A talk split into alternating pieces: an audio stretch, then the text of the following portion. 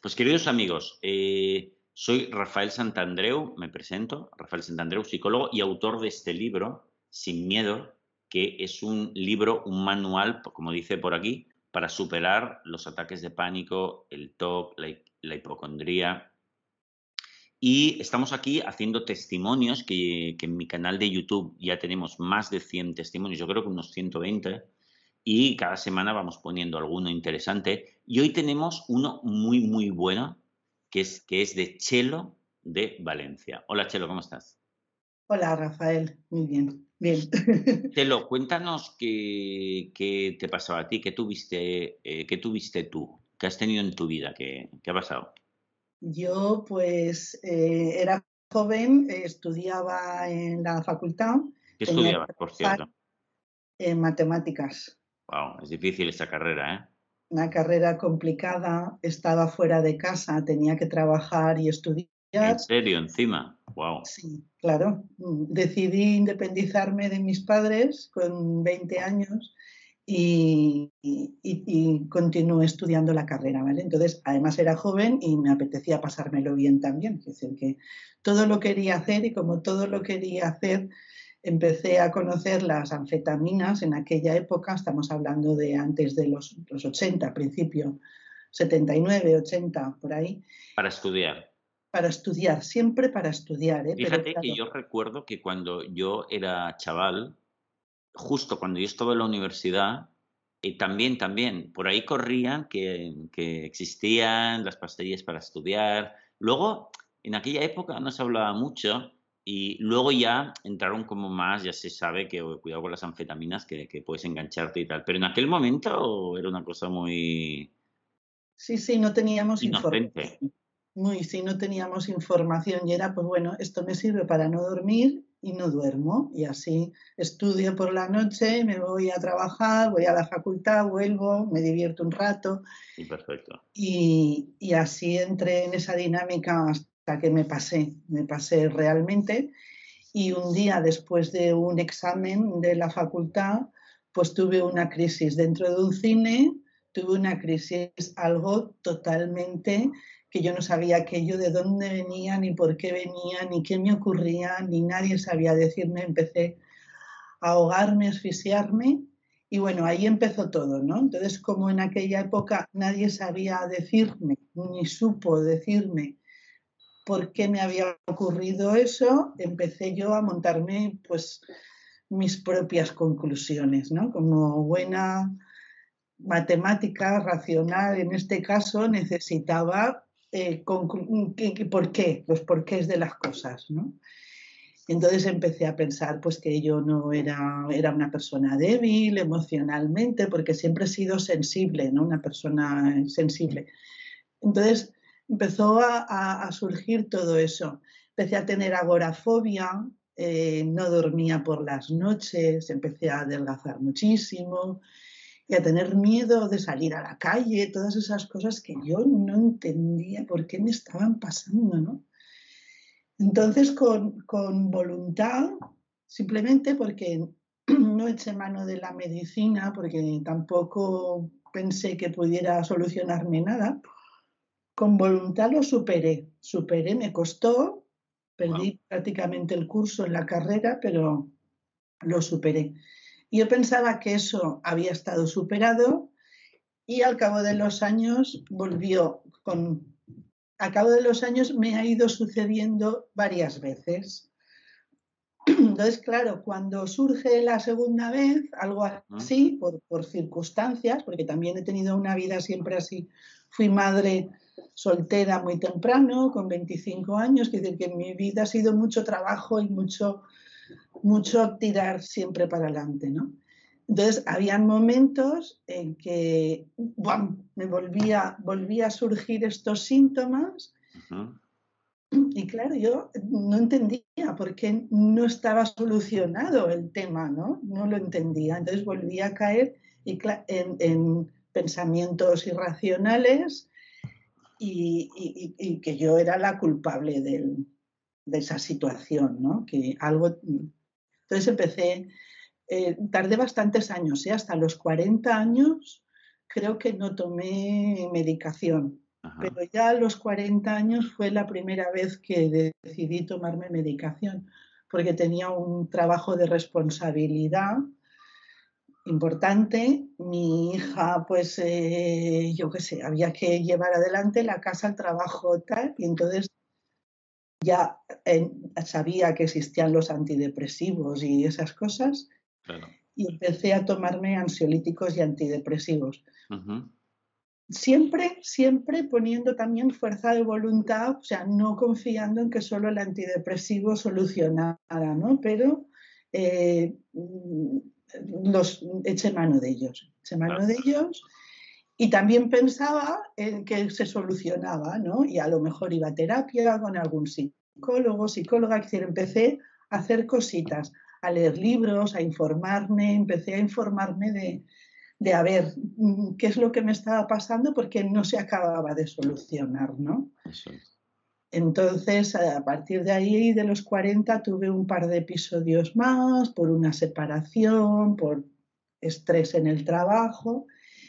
Y bueno, ya con 50 y algo, o sea, mi vida iba así, ¿no? Eh, eh, me ponía bien y cuando yo estaba bien, estaba muy bien, es decir, una persona eh, que hacía cosas, que, soy independiente, que tiraba para adelante, muy activa, pero cuando de repente me ponía mal, la primera sorprendida siempre era yo y los que estaban a mi alrededor también. O sea, ¿qué te está pasando? De repente me entraba un miedo. Claro, a esos síntomas cada vez les tenía más miedo. Claro.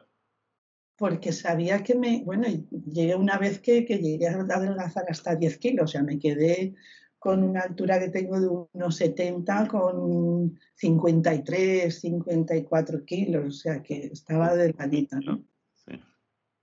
Y no me entraba la comida, esas cosas. Entonces, pues seguí investigando. Y eso, cada vez el síntoma me daba más miedo. Eh, de repente un año, no me acuerdo cuándo, pero ya era unos años, encontré tu primer libro, El ah. arte de amargarse la vida, ¿no? Creo que ese. Y ahí eh, ya me dio, ese libro ya me dio algunas claves. Ya empecé a entender cosas, ¿no?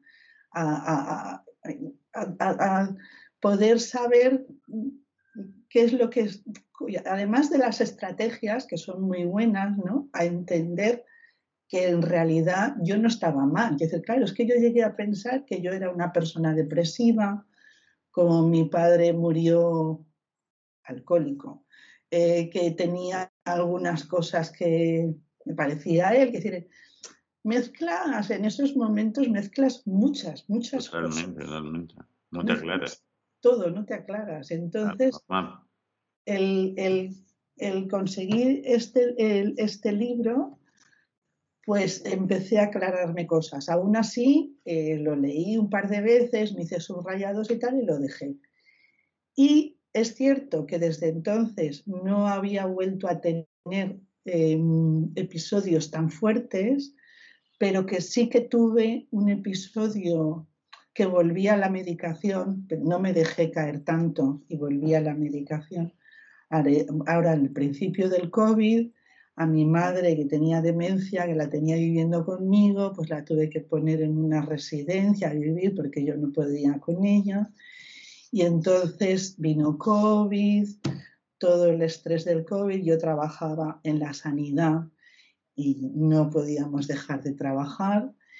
Y, bueno, pues ahí, ahí me descontrolé un poco y cogí otra vez las, eh, los antidepresivos, ¿no? Pero ya con una intención de, venga, vamos a investigar esto de verdad, vamos a coger el toro por los cuernos y, voy a ver si esto desaparece de mí. Ya no busco que desaparezca, ese es también, creo que un cambio, ¿no?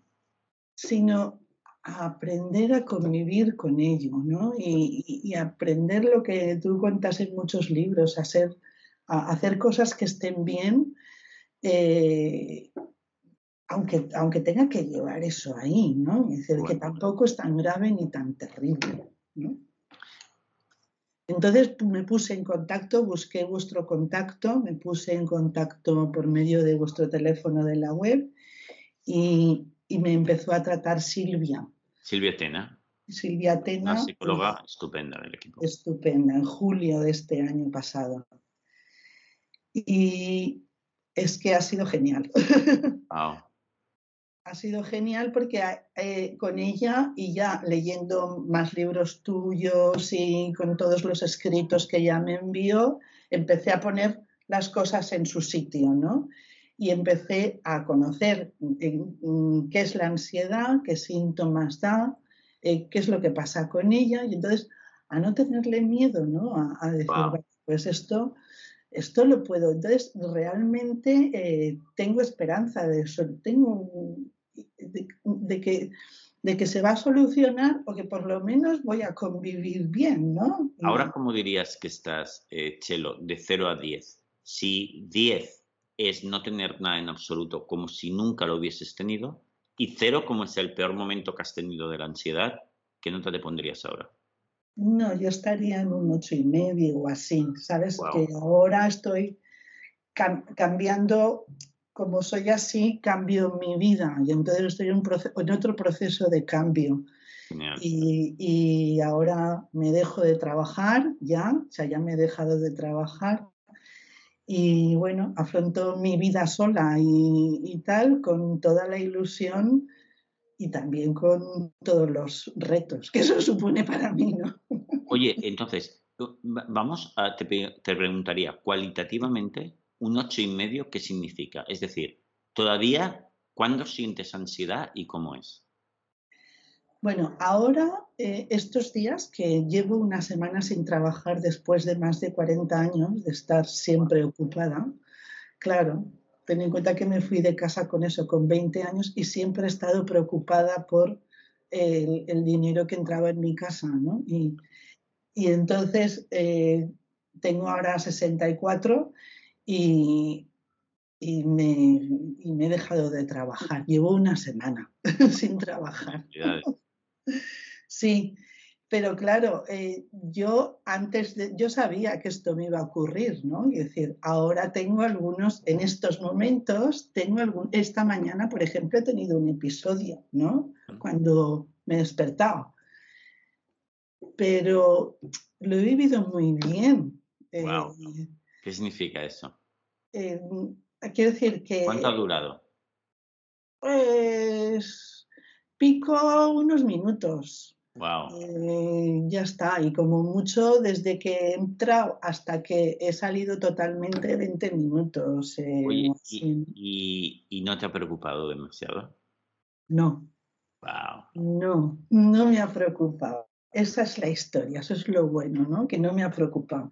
Que además eh, entiendo que es, decir, que mis hábitos de pensamiento y de reacciones ante ciertas cosas han sido tan eh, puestos durante tantos años que mi cuerpo y mi mente ha aprendido a reaccionar ante ciertos estímulos de una manera determinada y ahora estoy reeducando.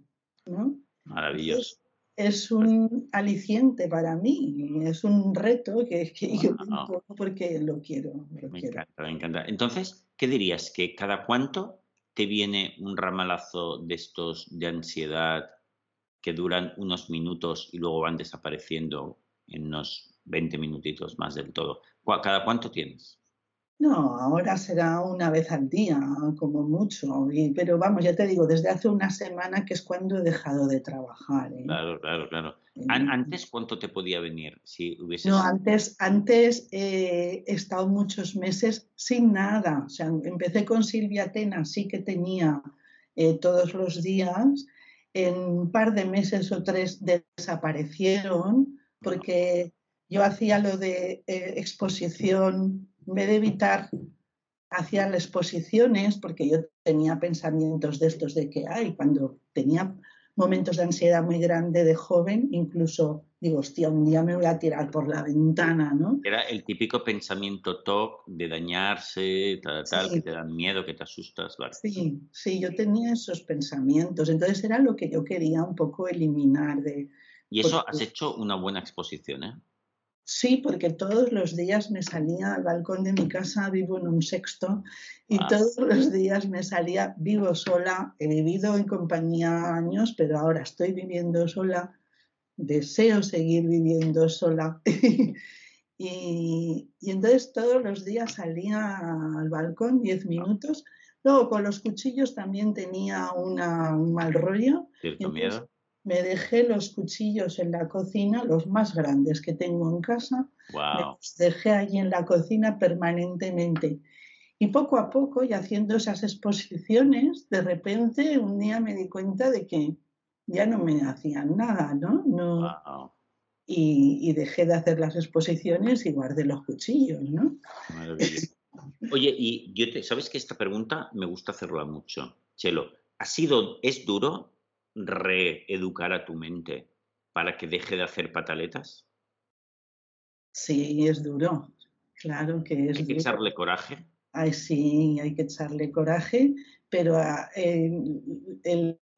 es, es muy gratificante luego cuando lo has pasado, o sea, yo esta mañana que me ha dado el ataquito, cuando he conseguido afrontar, eh, aceptar y, ¿cómo se llama? La, flotar. y dejar. Y cuando eso lo tienes ahí, de repente empiezas a verlo de otra manera y cuando ha pasado, eh, es una recompensa tan grande que dices, bueno, pues para adelante, este es el camino, ¿no? Wow, porque además sabes que así estás remodelando tu cerebro.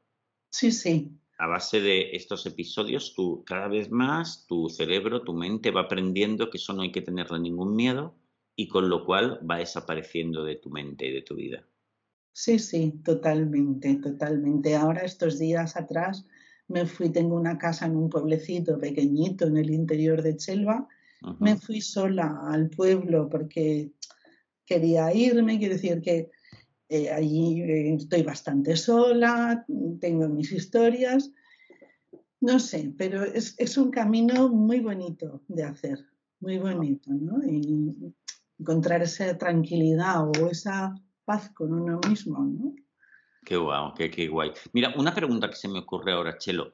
En, estos momentos que has hecho esta terapia, ¿estabas tomando, ayudándote de, algún fármaco también? Sí. Vale. Eh, em, ¿En qué medida te ha ayudado, supongo que es un antidepresivo, ¿en qué medida te ha ayudado ese antidepresivo? ¿Dirías tú que te aminoraba los síntomas o te ayudaba de 0 a 10? Pues yo creo que a lo mejor en un 3 o un 4, porque el antidepresivo también, también tiene, no sé, el antidepresivo también tiene sus efectos que no me gustan en absoluto, es decir, que, los padezco. Pero vamos, tú notabas que a lo mejor te podía ayudar un poquito, pero no mucho, en un 3, un 4. No, no mucho. E, eso nos, nos va bien, porque fíjate, nos va bien porque te ayuda un poco pero tienes mucho trabajo para hacer, con lo cual es fantástico.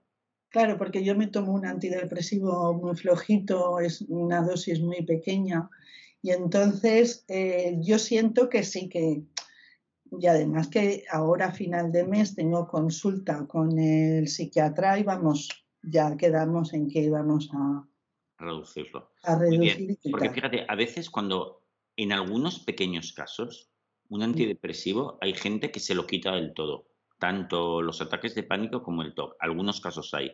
Pero nosotros siempre decimos que eso es peor. ¿Por qué? Porque lo mejor es que te lo quite en un porcentaje solo y con el otro podamos trabajar. Entonces, con eso trabajamos, lo eliminamos esto del todo el problema, luego se deja el antidepresivo y vemos que la persona está perfectamente bien, porque ya ha educado a su mente. Con lo cual. Es lo que pretendo, sí. Eso es fantástico, ¿no? Es, es, la jugada perfecta, ¿no? Sí. Oye, eh, y fíjate, hay una cosa muy interesante. Bueno, ¿cuánto tiempo te ha durado toda la terapia que has hecho con, con Silvia? Con Silvia empezamos en julio y acabamos finales de noviembre, es decir, nada, cuatro meses. Muy rápido, ¿eh? Increíble, ¿verdad? Muy rápido. Ella es cierto que yo te digo que durante, llevaba años trabajando muchas cosas, es decir, yo he hecho meditación, he hecho algunos tipos de terapias, he leído libros y luego la línea que tú sigues es la que al final eh, vi que más, porque la meditación se me quedaba corta y además yo no entendía a los a los, eh, a los orientales, ¿no? Es decir, mi base es más occidental, entonces necesitaba que alguien me explicara, pues sí, el amor incondicional, todas esas cosas, pero yo acababa sin entender qué es eso del amor incondicional. Es que tengo que querer a todo el mundo como este me cae mal, resulta que yo no amo incondicionalmente porque me cae mal y me hace daño. O sea, ahí tenía bueno, un cacao maravillado en la mente que no veas. Y, con Silvia hemos aclarado todos esos puntos en cuatro o cinco meses. Me dijo, Ale. Qué bueno, me, me, encanta. ¿eh? Oye, ¿qué le recomendarías, Chelo, a una persona que está en, el momento vital peor, que es decir, que tiene todos esos ataques, tal, que no sabe lo que le sucede y que se encuentra muy perdido, que es absolutamente normal estar así. ¿Qué le podríamos recomendar? Bueno, primero, eh, ¿qué le podríamos recomendar? Que tenga confianza, que tenga confianza, que tenga claro que, bueno, que busque información que busque información y si ella sola no puede eh, afrontar esa situación, pues que busque a alguien que le ayude, que, que encuentre su feeling y que, y que, que pueda cogerla de la manita, o sea, no es eh, arrastrar, sino, eh, digamos, una especie de bastón, ¿no? Porque quien tiene que caminar es uno mismo. Ah, sí, esto es, esto es lo fundamental. Pero, pero te pueden indicar el camino, ¿no? Igual tú solo llegas, pero haces muchas vueltas. Pues Chelo, eh, una cosa, ¿y te, miraste testimonios mientras hacías la terapia? He mirado varios, sí, he mirado algunos, la verdad es que muy bien. Y los de los libros eh, son los que también me han ayudado muchísimo. Fíjate que tú ahora eres uno de ellos, uno más, ¿eh? ¿no? lo habría pensado jamás, ¿eh? Qué bueno. No lo habría pensado jamás, de verdad, ¿eh? Pues fíjate que, va a ayudar a un montón de gente, ¿no? Y, y, porque la experiencia, ¿no? Que qué mejor prueba, porque tú has dicho, ¿no? Hay que tener mucha confianza en el sistema y seguir, y seguir como muy cabezonamente. Esto es muy importante. Sí, sí, sí, eso hay que tener eh, fuerza, la fuerza de voluntad, ¿no? Que a mi hija cuando era pequeña, bueno, adolescente, me dijo un día, porque ella no le gustaba estudiar, y me dice un día, dice, mamá, yo es que no he nacido con fuerza de voluntad. Y le dije, hija, no, esto no se nace, esto se hace. Qué bueno, qué bueno. Oye, y por cierto, dicho esto, yo creo que este ejercicio de los cuatro pasos de superar una cosa así te dota de una gran fuerza de voluntad extra. Si ya tenías, ahora tendrás más, ¿verdad? Porque la haces tú, la creas tú, ¿verdad que sí? Sí, sí, sí, sí, yo creo que sí. Además, también me está permitiendo muchos problemas que surgen en la vida, el resolverlos de otra manera, ¿no? O sea, me estoy dando cuenta que los resuelvo de otra manera, no con, no sé, con esta emoción y esta intensidad, sino como más, pues poniendo las cosas en su sitio, ¿no? Y salen, salen, salen soluciones y salen, eso, soluciones a problemas que dices, uy, ¿cómo esto se me ha ocurrido, no? Pero más creativas, más bonitas también, más hermosas incluso. Sí, sí, sí, sí. Y las relaciones con la gente también las cambia, ¿eh? totalmente, ¿eh? Las relaciones con la gente más más amorosas desde la independencia, no desde la dependencia, ¿no? Porque... Qué bueno, y has aprendido un montón, eh, Chelo. ¿eh? Yo creo que con, mucha gente que hace este trabajo, al final tenemos que darles como un diploma de expertos en psicología porque aprendéis un montón. Algunos de vosotros aprendéis tanto. Sí, sí. Impresionante. Pues Chelo, te, te mando un abrazo muy grande allí a Valencia, que es una ciudad que me encanta. Y te agradezco mucho este testimonio que servirá a muchísimas otras personas. Y yo me alegro poder servir a la gente. Mira, se me ponen los pelos de punta, pero me alegro, me alegro de servir también, de ayudar. Te mando un beso muy grande. Vale, otro para ti y para todos. Chao.